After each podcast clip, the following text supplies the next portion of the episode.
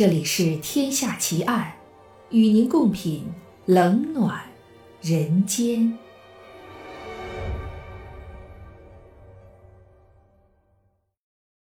各位听友，大家好，我是暗夜无言。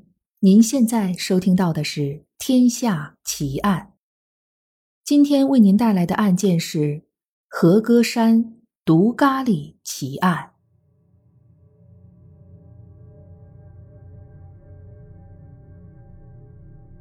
二零零九年四月二十一日，日本最高法院作出裁决，判处一名涉嫌杀人的中年妇女林真须美死刑。这一天，她成为日本二战后第十一名女性死刑犯。我没有杀人。在一审时完全缄默的林真须美。这次露出坚毅的表情，用尽全身的力气向法官展示着求生意志的怒吼。法官纳须红平维持一二审原判，指出他罪无可恕，必须判处死刑。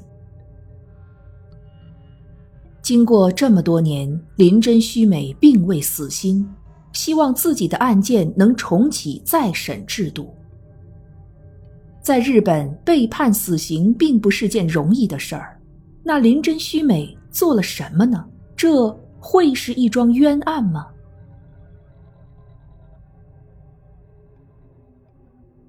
让我们回到一九九八年的夏天，和歌山市原部地区举办的夏日庆典上，孩子们兴高采烈、呼朋引伴的到处玩耍。男人们担负起了组织、搭建等体力活儿，而主妇们则负责准备食材，在活动现场烹饪料理，比如团子、关东煮、炸鸡、咖喱饭，然后将美味分给所有的人吃。这其中，咖喱饭是原部地区夏日盛典的保留项目。主妇们都会把自己制作咖喱饭的诀窍拿出来分享，因此大家合力做出来的咖喱饭格外的美味，每年都会受到居民们的好评。原本应该是欢乐热闹的场合，却因为剧毒砒霜混入咖喱锅内，造成四人毒发身亡，受害者最小的十岁，最大的六十四岁。另外还有六十三人产生了中毒症状，一时间人心惶惶，人人自危。咖喱作为日本国民食物和文化的象征，深入人心。但在这个事件之后，咖喱的美好形象却一度乌云罩顶，在食物里投毒的无差别攻击，给当时的日本社会埋下了恐慌的种子。因此，警方更是以最高规格看待此案，发誓找出真凶。一个人中毒可能不会引起波澜，但这次受害范围高达六十多人，人人自危。很多人心里想着：该不会下一个就是我吧？日本人对于吃进嘴里的东西异常在意。从价格、味道到营养成分，因此食品安全事件特别容易牵动民众的神经。正因如此，结合毒杀和咖喱两大因素，便轻而易举地在日本人的心中掀起了巨大的波澜。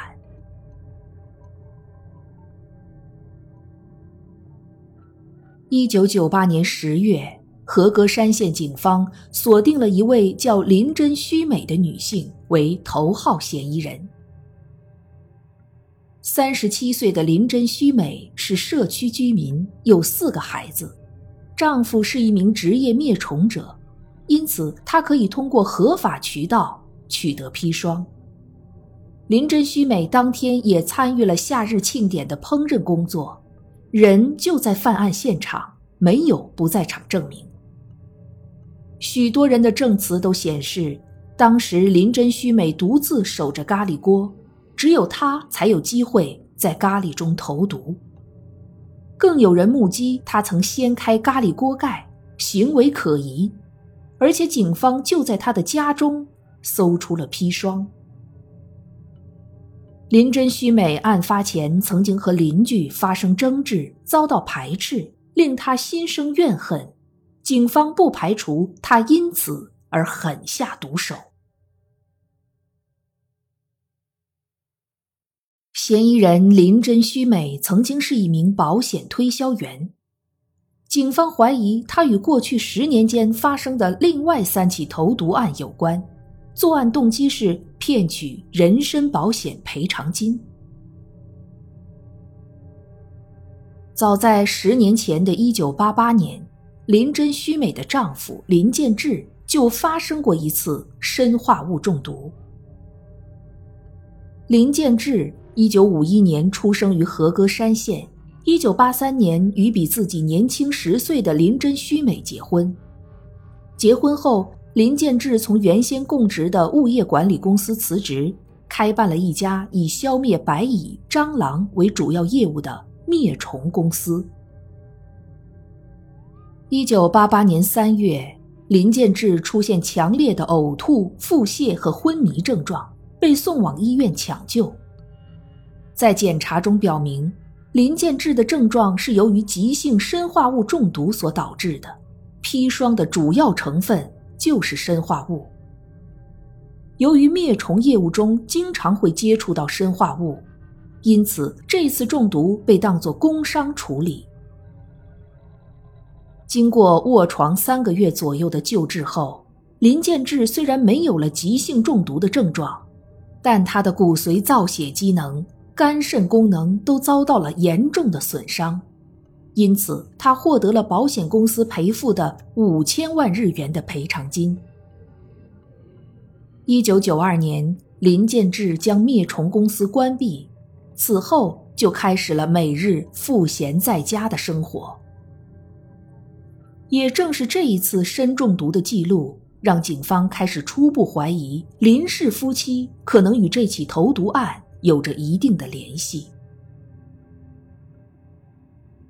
除了林建志本人以外，在他已经关闭了的那家灭虫公司的档案里，曾经还有过两次与急性砷中毒相关的保险金赔付记录。一九八五年六月，一名在林建志公司里工作的员工突然出现了腹泻、便血。并且伴随着急性的肝肾功能衰竭，最终死在了医院里。经过司法解剖，确定死因为急性砷中毒，怀疑因为在工作中接触到了致死剂量的含砷农药所导致。因为这起死亡事故，林建志获得了四千五百万日元的第三方受益保险金。一九八七年二月，一名员工在林家吃了煎饼之后，由于急性砷中毒被送入医院。事后，林建志获得了工伤保险三千万日元。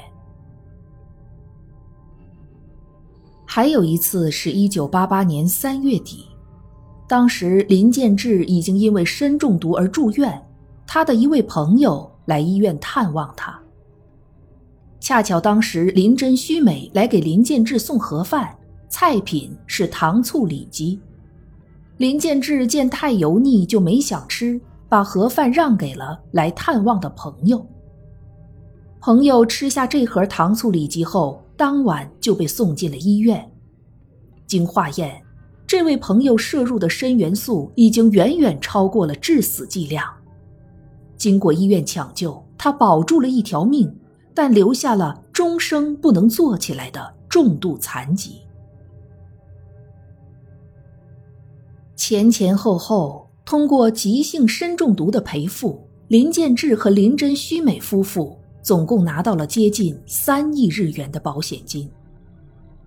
尽管保险公司怀疑此事与恶意骗保有关，但一方面林建志自己也遭遇了急性砷中毒。同时，这家公司的工作性质决定了工作人员必然有大量机会接触到含砷农药，取证极其困难。因此这几件事在当时可以说是不了了之。然而，在目前出现大量居民急性砷中毒的情况之下，警方必然不会善罢甘休。人在现场无法辩驳，家中藏毒无可抵赖，相同作案手法前科累累，林真须美身上的嫌疑越来越大。一九九八年十月二十五日。和歌山市警方以诈骗保险金、故意伤害、过失致死等罪名，对林真须美提出了正式逮捕。在被捕之后，林真须美承认了自己之前几次的骗保行为，但却坚持说自己没有在咖喱饭中下毒杀人。同时，对于投毒一案，警方进行的调查也遇到了难题。警方将搜出来的砷化物，有砷化物残留的塑料袋及指纹，以及从林真须美家中搜到的蓝色纸杯和案发现场出现的蓝色纸杯等等证据，都展现给了林真须美看。但林真须美却在律师的指导下，问了警方两个问题：第一，在现场找到的浅蓝色纸杯上是否有自己的指纹？如果没有的话，怎么证明这个纸杯与他有关？第二，在他家中发现的砷化物残留，如何证明与现场发现的砷化物残留来自于同一个源头？不得不说，这两个问题极其刁钻，而且恰好是在投毒事件的整个证据链上，警方唯独无法获得突破的两个点。就这样，对于林真须美的审讯进行的相当艰难。在随后的羁押审讯期间里，林真须美大多数情况下拒绝回答警方的任何问题，从头到尾选择沉默。同时，他也拒绝在每一次的审讯记录上签字，更回绝了检察院对他提出的认罪就可以争取宽大处理的建议。他自始至终都在坚定地宣称自己没有动机，也不可能去实施投毒。如果说以往林真须美是针对特定对象诈领保险金而下毒，但这一次遭受无妄之灾的人太多了，行凶动机成谜，和林真须美过去的犯罪模式的确不符。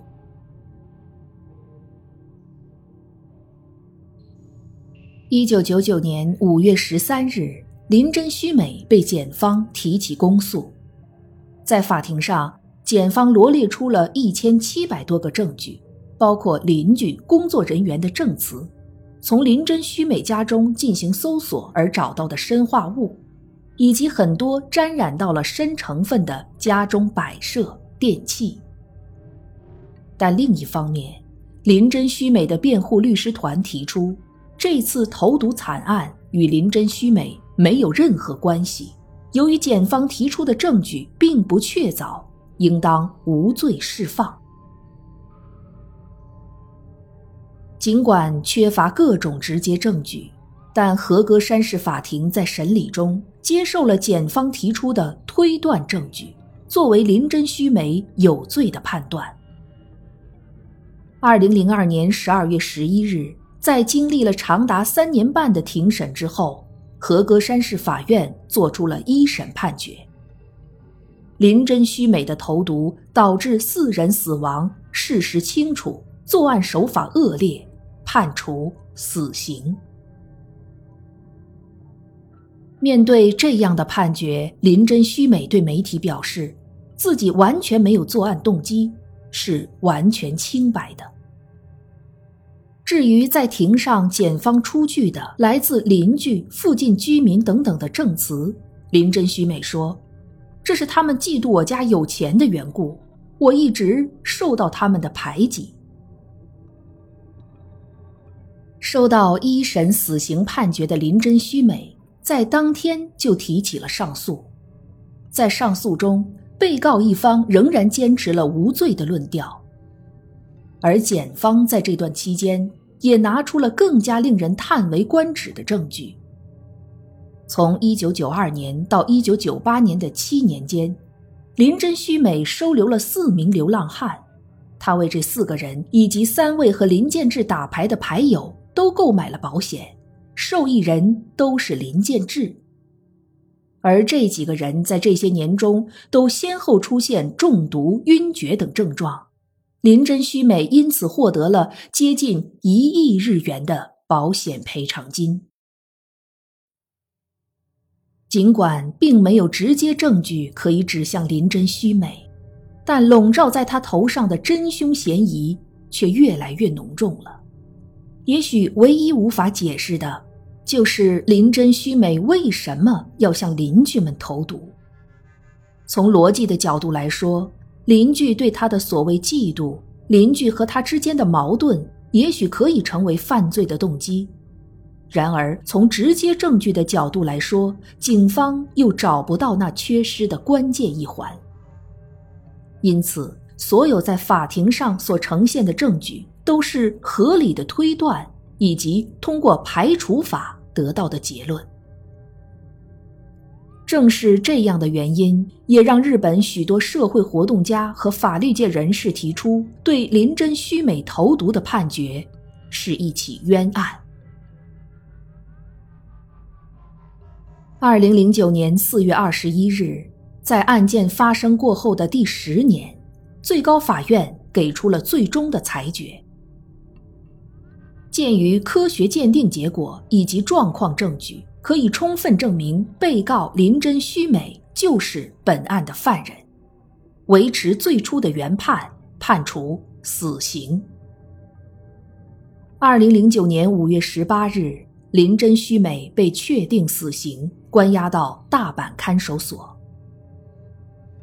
由于协助诈骗保险金，林建志同样被判处有期徒刑八年。二零零三年保释出狱后，由于长期的砷中毒所导致的影响，林建志目前已经丧失了行动能力，肝肾功能严重衰竭，只能靠高强度的护理活着。对于林真须美对他的毒杀，他仍然表示不敢相信，觉得妻子不是做出这种事情的人。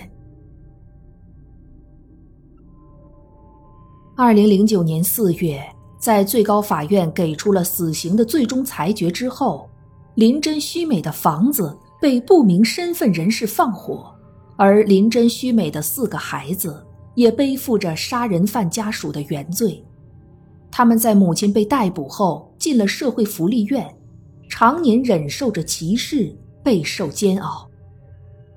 大儿子林真野遭到了孩子们的霸凌，被大家叫做“毒药”，头发被人在夜里剪掉，吃的咖喱饭里被人混入洗衣粉。十八岁，他从福利院出来之后，亲戚们都不愿接纳他，于是他只好打零工为生。在一家餐饮店打工时，当店主得知他就是林真须美的儿子后，以有碍食品安全为由将他辞退。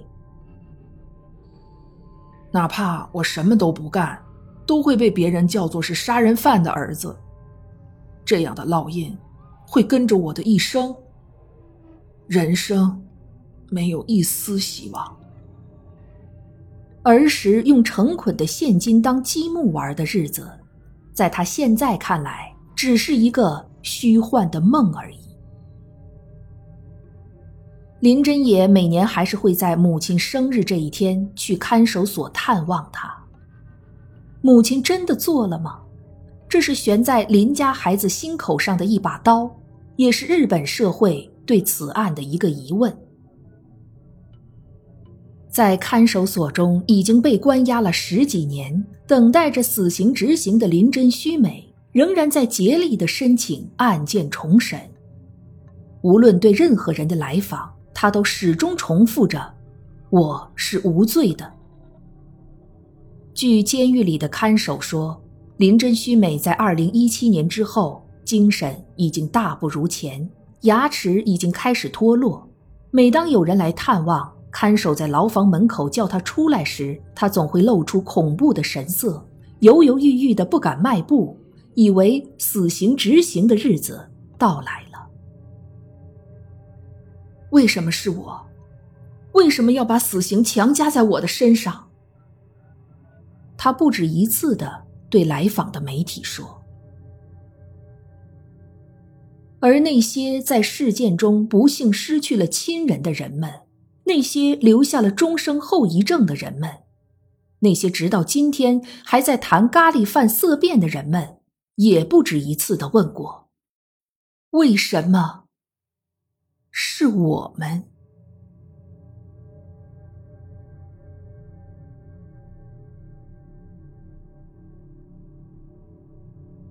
这一集的节目到这儿就结束了。如果你喜欢我的节目，请关注我或订阅我的专辑，谢谢。我是暗夜无言，让我们下一集再见。